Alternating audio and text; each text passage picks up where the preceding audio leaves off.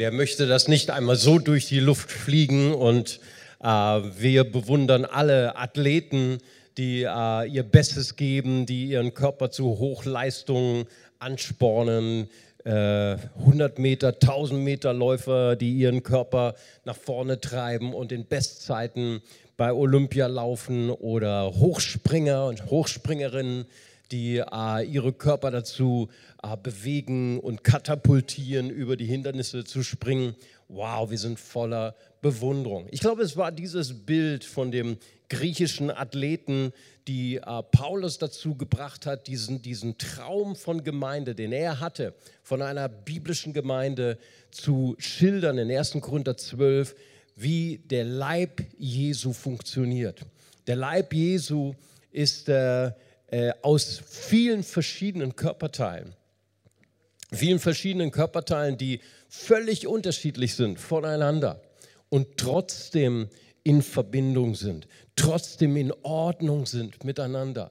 Viele, viele verschiedene Körperteile, die anscheinend äh, selbstständig agieren, in Selbstständigkeit, in Freiheit agieren und trotzdem ein, eine Symbiose darstellen und voneinander abhängen und füreinander Verantwortung nehmen.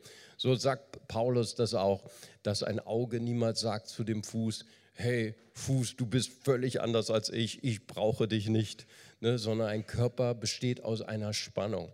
Und gerade jetzt, wenn wir diese jungen Frauen von eben gesehen haben und ihre Muskel bewundert haben, dann ist gerade das auch wieder ein Geheimnis für Kirche ähm, Synergist, Antagonist, das sind diese beiden entgegengesetzten arbeitenden Muskeln. Das ist überhaupt der Grund, warum wir unsere Arme bewegen können. Wenn der Synergist sich kontrahiert und der Antagonist dann aber auch in der gleichen Zeit sich entspannt, dann kannst du deinen Arm nach oben bewegen und genau andersrum herum.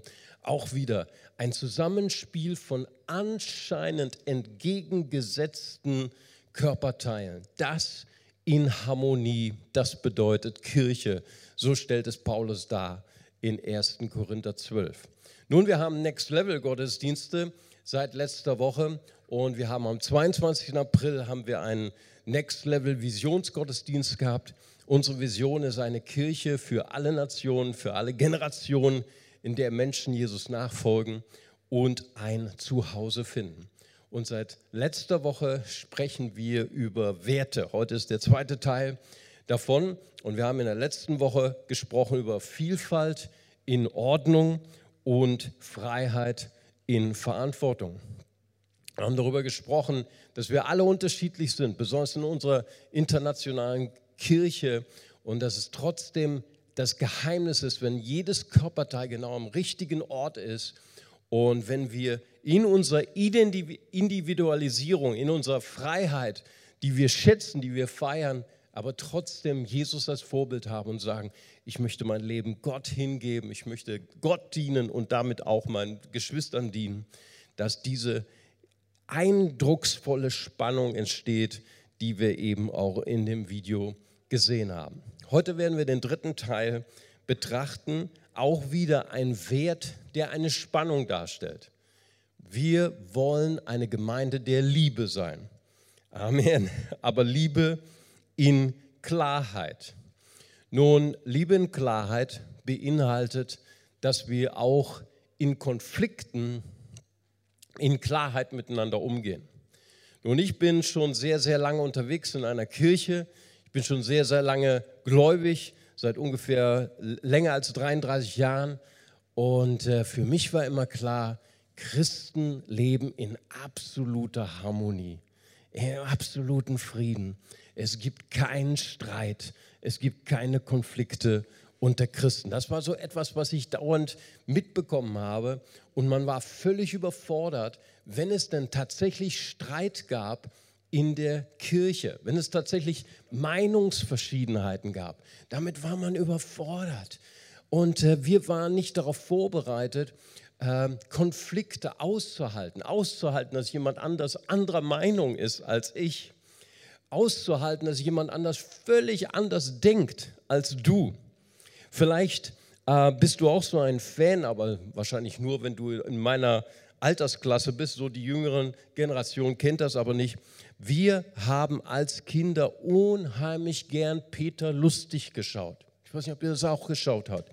Bei Löwenzahn Klassik, ja, Nummer 52, Teil 52, gibt es den Teil Peter geht zur Feuerwehr. Ja, was für eine tolle Sendung. Ich habe sie mir letztens nochmal auf YouTube angeschaut. Und er erzählt Peter Lustig von den Abenteuern eines Feuerwehrmanns, ne? wie das toll ist, Feuer zu löschen und so weiter und all diese Heldentaten von Feuerwehrleuten. Aber er erzählt dann auch von den langweiligen Tagen eines Feuerwehrmanns, wo kein Feuer ausbricht und wo die Feuerwehr einfach nur in ihrer Feuerwehrwache sind und nur Schläuche putzen. Oh, langweilig. Ihre Feuerwehrautos warten, damit sie fit sind, wenn dann die Sirene losgeht.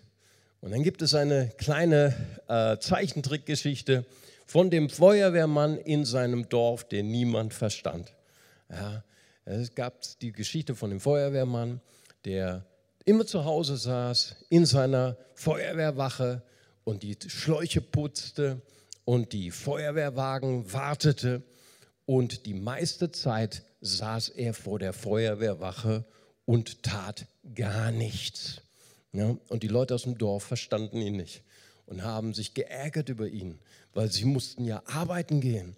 Und dann dachten sie, er wäre faul. Ne, sie haben das Leben eines Feuerwehrmanns nicht verstanden. Und dann waren sie so unwillig, bis der Bürgermeister ihn dann gefeuert hat ne, und sagte, wir haben kein Geld dafür, dich zu bezahlen, dass du vor der Feuerwehrwache sitzt und gar nichts tut. Ne.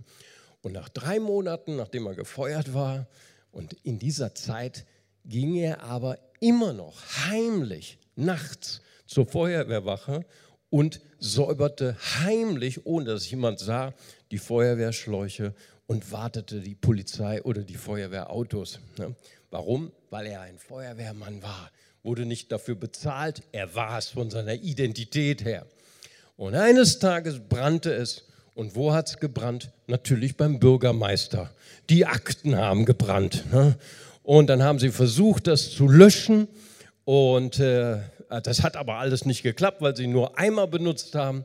Und auf einmal, als sie dachten, das ganze Rathaus brennt, Lichterloh ab, hören sie ta, tü, ta, ta. Und dann kam unser gefeuerter Feuerwehrmann mit, seiner, ähm, mit seinem Feuerwehrwagen, der topfit war und die Schläuche waren auch gereinigt und löschte den Brand in wenigen Minuten. Wie waren da alle froh über den Feuerwehrmann? Wurde natürlich wieder eingestellt und bekam eine Ehrenurkunde. Seitdem war er wieder gewertschätzt in der Stadt.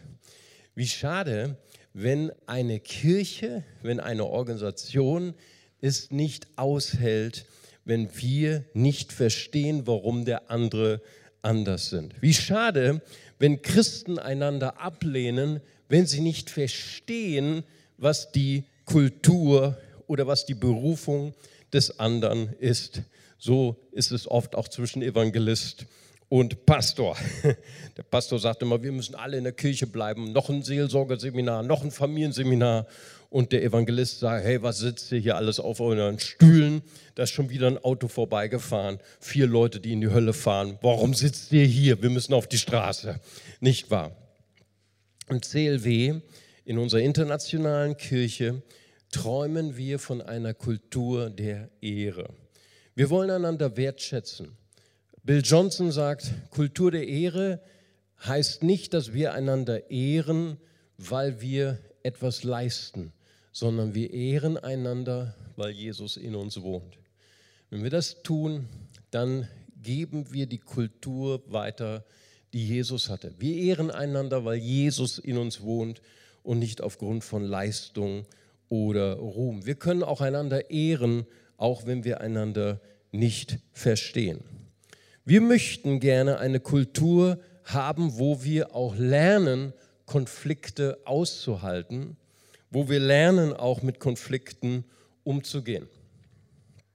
Eines der wichtigsten Dinge in der Partnerwahl. Ich hatte mal ein junges Pärchen, die bei mir in der Ehevorbereitung waren Und dann habe ich gesagt, wie läuft es bei euch, wenn ihr streitet? Und dann haben sie gesagt, Mario, wir sind so verliebt, wir haben noch nie gestritten. Dann habe ich gesagt, na, dann traue ich euch auch nicht. Denn wer nicht streitet, der soll auch nicht heiraten. Nicht wahr? Streiten zu managen, Konflikte zu bewältigen, sind eins der wichtigsten Kriterien, seinen, den richtigen Partner zu finden. Denn wenn wir nicht miteinander streiten können, dann können wir auch nicht lernen, uns miteinander versöhnen. Wenn wir nicht die kleinsten Kleinigkeiten über die kleinsten Kleinigkeiten uns versöhnen können, wie können wir uns dann über größere Konflikte versöhnen? Streitkultur muss gelernt werden. Streiten muss gelernt werden. Dann gibt es die, die einfachsten Streitregeln. Und zwar, äh, wir senden keine Du-Botschaften. Du bist immer ungerecht. Nein, wir versuchen Ich-Botschaften zu senden. Wir sagen, ich habe empfunden, dass das, was du letztens getan hast und gesagt hast, ungerecht war. Wenn du mit einem Deutschen streitest in einer Ehe, dann musst du noch ein Datum und eine Uhrzeit hinzufügen. Ne? Dann musst du sagen, ich habe das was du letztens gesagt und getan hast, nämlich am 23. August um 15.33 Uhr ne, mit Sekundenanzahl, naja, gut, das bei Schotten vielleicht, nicht wahr? Aber dann muss man das nochmal mit angeben. Das heißt, wir lernen emotionale Ich-Botschaften zu senden. Das habe ich so empfunden.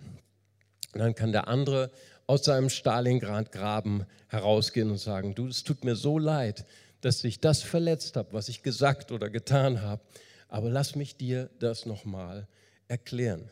Streitregel Nummer zwei, einander ausreden lassen. Manchen fällt das besonders schwer, wie mir zum Beispiel. Ich liebe es, anders, andere zu unterbrechen. Meine Frau sagt immer, das ist deine Familie. Ja, dann unterbreche ich sie natürlich, weil das äh, ja nicht geht, nicht wahr? Und wer das nicht kann oder lernen muss, dem hilft die Stiftregel. Immer der, der äh, den Stift hat, der darf reden. Nun, ich bin Südamerikaner, ich habe dann immer noch drei Stifte in meiner Hosentasche, die ich dann auch noch rauskabe. Das solltest du nicht tun. Streitregel Nummer drei, die goldene Regel. Und zwar die bedeutet, ich glaube das Beste von dir. Ich glaube, dass du mich von ganzem Herzen liebst. Und ich glaube, dass du immer das Beste für mich willst. Aber das, was du letztens gesagt oder getan hast, das habe ich nicht verstanden. Schatz, erklär es mir noch mal. Das sind drei einfache Streitregeln, die wir lernen können. Und nicht nur in unserer Partnerschaft, sondern auch in der Gemeinde. Manche sagen, wenn sie in Partnerschaft gehen, ich bin gut so, wie ich bin. Ich brauche mich nicht zu verändern. Wahrscheinlich ist das eine schwierige Beziehung, die auf dich wartet. Vor allen Dingen auch den jungen Leuten möchte ich immer sagen, wenn du Streit hast mit deinem Partner oder mit deinem Zukünftigen, der dann immer sagt, wenn du, wenn er was falsch gemacht hat, naja, das war ich nicht schuld, das war Trump schuld oder Putin ne, oder irgendjemand anders, dann ist das ein Problem. Und wir sollten lernen, Verantwortung für unsere Fehler zu nehmen und Verantwortung für unsere Begrenzungen zu nehmen. Die äh, Timothy Keller sagt in seinem hervorragenden Buch, was ich gerade studiere, das heißt Ehe, einfach nur Ehe, kann man sich gut merken.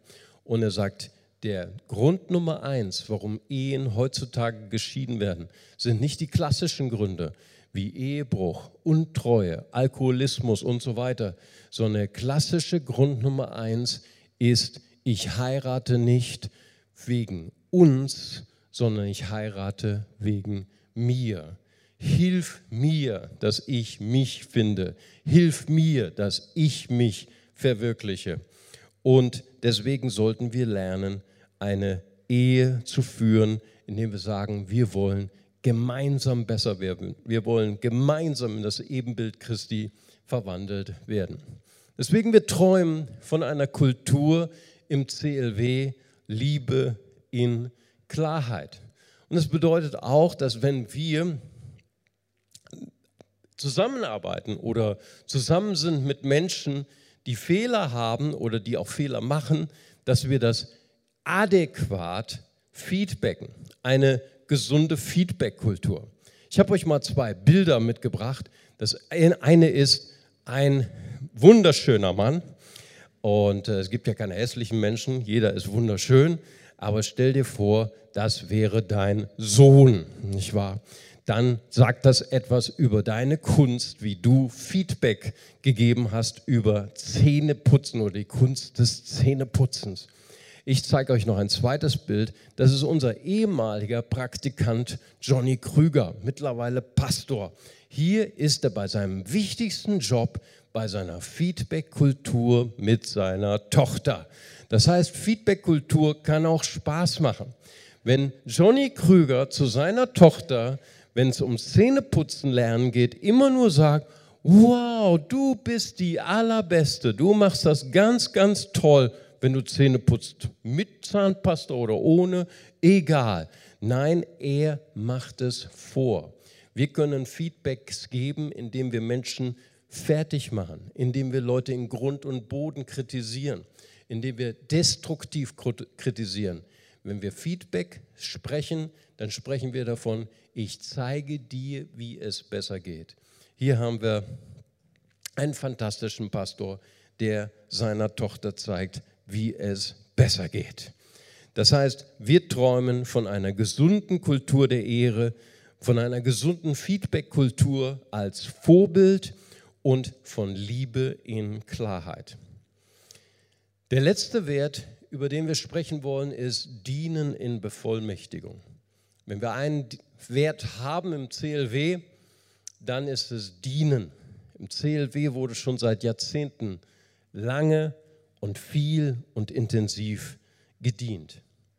Wenn wir einen Sonntag haben, wo wir über Werte sprechen, dann ist es vielleicht auch Zeit, dass wir kurz innehalten, dass wir kurz uns selbst reflektieren, dass wir auch unsere eigene Kultur als CLW reflektieren, dass ich mich als Pastor selbst reflektiere und sage, das war nicht immer optimal, so wie ich das gemacht habe.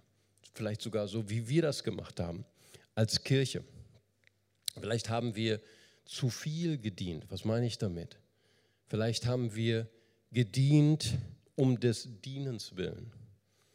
Vielleicht ist das auch der Grund, warum äh, wir auch immer wieder erlebt haben, dass Menschen sich überarbeitet haben. Vielleicht ein Burnout erlebt haben aus einer Motivation, wo wir gedient haben, um des Dienens willen.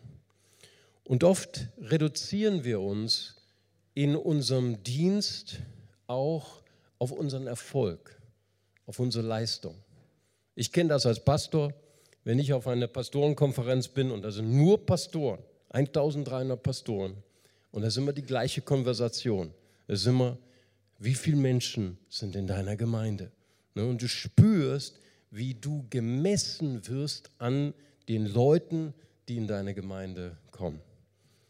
Wie schade ist denn, dass wir Dienen missbrauchen als ein Instrument, unseren Wert zu messen. Wie schade ist das, wenn wir Dienen missverstehen als ein, eine Sache, wo wir uns selbst Wert zusprechen. Ich glaube, was, was äh, Errettung angeht, da sind wir schon ziemlich gut. Ich glaube, wir als Freikirche, wir wissen schon, wir sind nicht errettet um unser Werke willen. Wir sind errettet, weil Jesus uns erlöst hat durch seine Gnade. Was Identität angeht, ich glaube, da müssen wir noch ein bisschen nachsetzen. Wir sind nicht wertvoll, weil wir, wert, weil wir Erfolg haben in unserem Dienst, sondern wir sind wertvoll, weil Christus uns angenommen hat. Und ich denke, wir brauchen wieder einen Dienst, der kommt aus einer Beziehung zu Christus, wo wir sagen, wow, ich möchte nicht dienen, um mir selbst zu zeigen, ob ich wertvoll bin oder erfolglos bin, sondern ich, ich diene aus einer Dankbarkeit zu Jesus. Ich diene, weil ich aus einer Liebesbeziehung zu Jesus komme. Denn wenn ich wirklich Gemeinschaft habe mit Jesus, dann weiß ich wirklich, wer ich bin. Wenn wir das nicht wissen, dann werden wir depressive Torhüter. Vielleicht können wir das Bild mal zeigen vom depressiven Torhüter. Nur ich weiß nicht, wer das Spiel gestern gesehen hat, Deutschland, Niederlande. Lassen wir es. Lassen wir das gestern, gestern sein. Aber ein Torhüter, der nicht weiß, was seine Aufgabe ist und nur davon träumt, Tore zu schießen, der wird depressiv. Weiß jeder, weil Torhüter sind nicht dafür da, Tore zu schießen. Torhüter sind dafür da, Tore zu halten. Ja, aber wenn ich nicht weiß, wer ich bin, wenn ich nicht weiß, was meine Identität ist, wenn ich Christus nicht so tief kennengelernt habe, dass er mich erkennen kann und dass er mir sagen kann, wer ich wirklich bin und mich nur mit anderen Menschen vergleiche und dauernd auf den Erfolg von anderen Menschen schaue, dann werde ich depressiv werden. Jesus-Zentriertheit ist Dreh- und Angelpunkt für unser Tun und Handeln. Wie definiere ich mich? Wie definiere ich meinen Wert? Schauen wir auf Christus. Seine Jünger haben ihn verlassen, als er am Kreuz endete. Seine Jünger haben gesagt und gedacht, Jesus hätte versagt, als er am Kreuz hing. Wenn Jesus nicht gewusst hätte, was seine Identität war, dann hätte Jesus eine Krise bekommen. Aber in Hebräer steht, dass er um der Freude willen, die vor ihm lag, das Kreuz auf sich nahm. Das heißt, dienen ist nicht nur immer Erfolg. Dienen geht auch durch Täler. Dienen geht auch durch, durch Wüstenzeiten, wo wir enttäuscht werden, wo wir von Menschen verletzt werden, wo wir von Menschen destruktiv kritisiert werden. Wie viele haben dann aufgehört zu dienen, weil ihre Definition von Dienst falsch war, weil wir vielleicht dienen, um uns selbst zu bestimmen, weil wir dienen, weil wir dafür dienen, was andere Menschen von uns selber sagen. Jesus hätte Grund gehabt, aufzugeben, verlassen von all seinen Jüngern. Aber er ging ans Kreuz. Er war der, der wusste, wer er war, aus einer tiefen Beziehung zu Christus, zu seinem Vater. So welche Priorität ist in unserem Leben? Wenn wir nochmal innehalten und nochmal kritisch auf unsere eigene Gemeindekultur schauen, kritisch, wo ich auf mich selber beurteile, dann denke ich, Manche Leute haben auch aufgegeben in ihrem Dienst, weil sie allein gelassen worden sind. Wir träumen von einer Kultur Dienen in Bevollmächtigung. Wir träumen von einer Kultur, wo niemand alleine dienen muss. Dave Ferguson identifiziert wahren Erfolg mit der Fähigkeit, sich selbst zu multiplizieren und treu zu sein. Er sagt, Helden zählen die Menschen, die in ihren Dienst kommen. Heldenmacher zählen die Leiter, die Gottes Willen tun. Wenn ich an mich selber schaue, dann sehe ich eine Transformation in meinem Dienst. Früher habe ich mich immer sehr stark mit anderen verglichen. War es für mich immer sehr, sehr wichtig, besser zu sein als andere. Wenn ich äh, in einer anderen Stadt diene und nach Hause komme und meine Frau sagt, wow, deine Jungpastoren haben viel besser gepredigt als du. Das hätte mich früher sehr verletzt. Heute sage ich, ist das nicht fantastisch? Ist es nicht wunderschön, wenn unsere jungen Leute Dinge besser machen als wir Alten? Ist es nicht toll, wenn wir als Gemeinde das zulassen, dass junge Menschen uns von rechts überholen dürfen? Das ist doch fantastisch. Und ich glaube, es ist wichtig, dass wir Vaterschaft, geistliche Vaterschaft und geistliche Mutterschaft noch mehr verfolgen, auch in unserer Gemeinde, dass wir Menschen bevollmächtigen, dass wir ihnen helfen, eine Beziehung zu Christus zu intensivieren und wirklich zu finden, wer sie wirklich sind.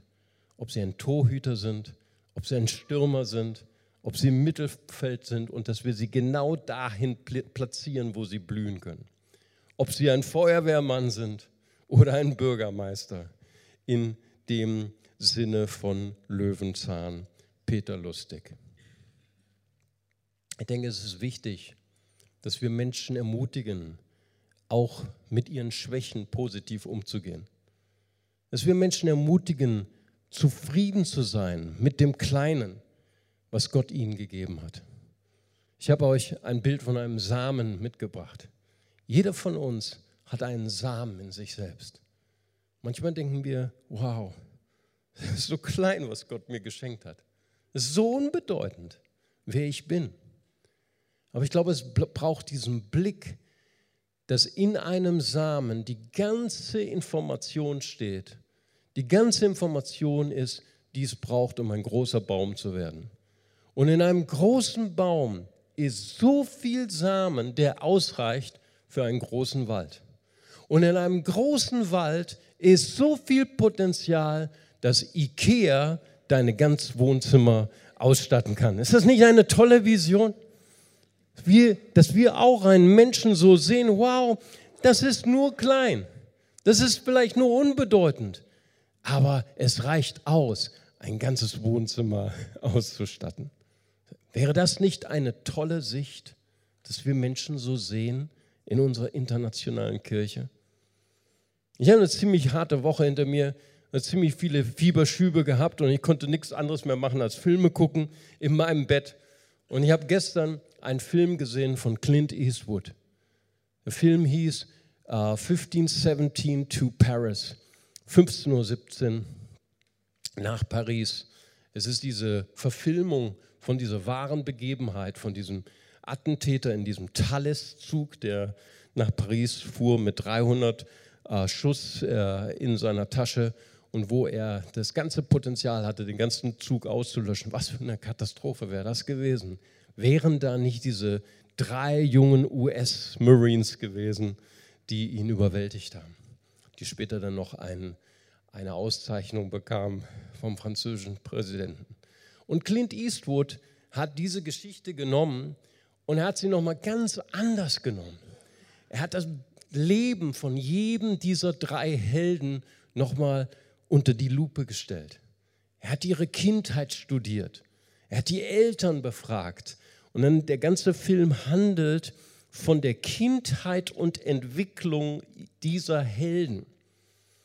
Und alle drei kamen aus ähm, alleinerziehenden Haushalten, also wo, wo die Mütter allein waren, die schwierig waren, die jeden Tag beim Direktor waren, weil sie jeden Tag was ausgefressen haben und jeden Tag sich gegen Autoritär, Autoritäten gewehrt haben.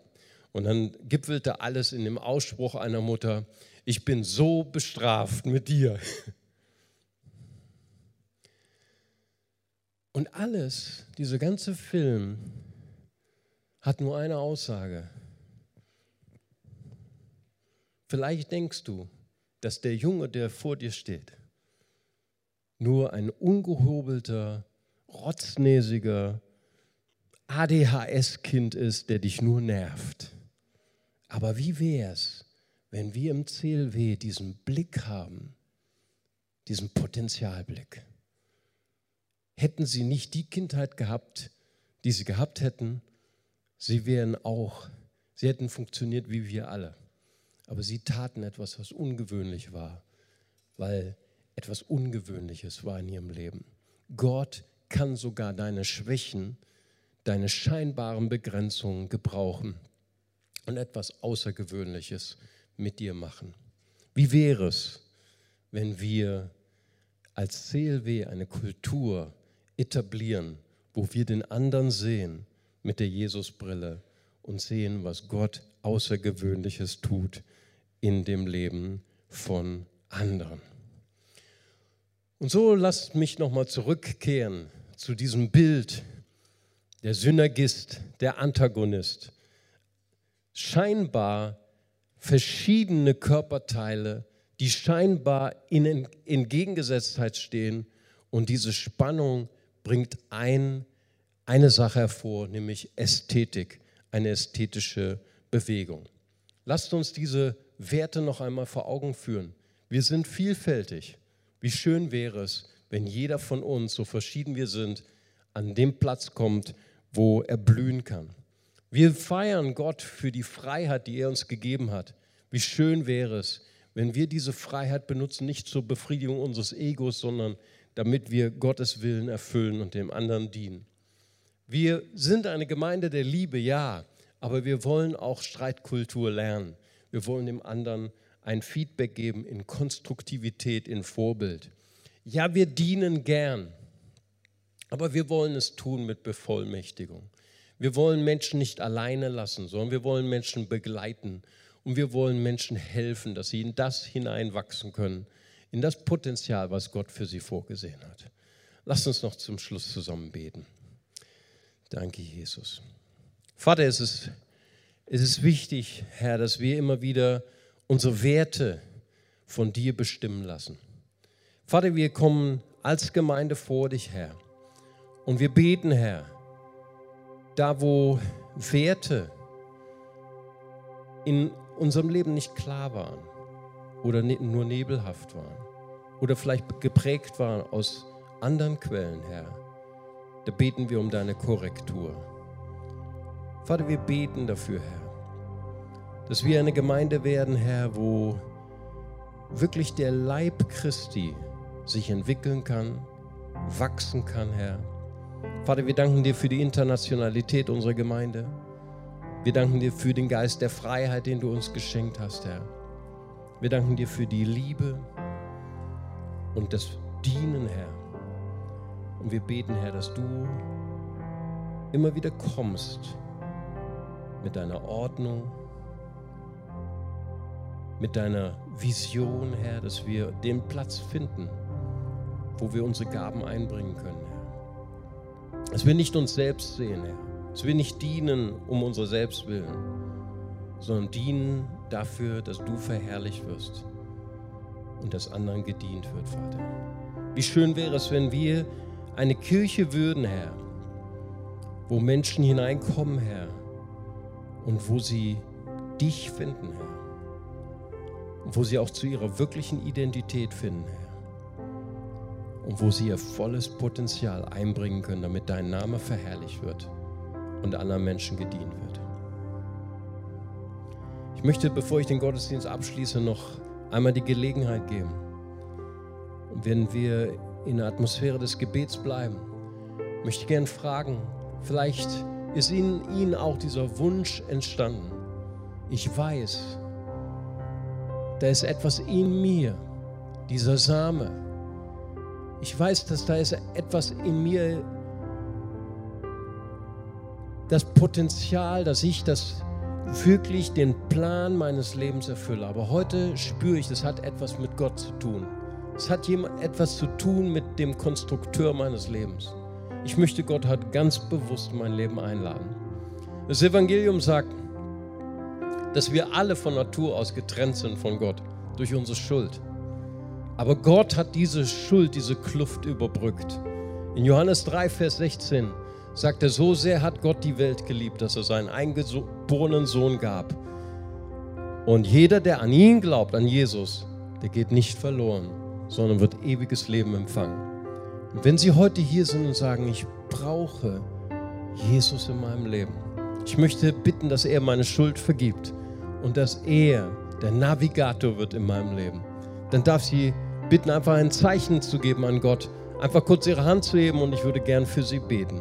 Sie hier sind, sagen, heute möchte ich einen Beginn mit Jesus machen. Ich möchte, dass Jesus die Leitlinie wird, der Navigator in meinem Leben.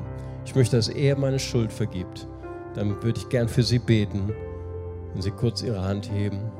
Danke, Jesus. Danke, Vater Gott. Danke, Vater Gott. Ja, danke schön. Segne Sie. Lass uns zusammen ein einfaches Gebet beten.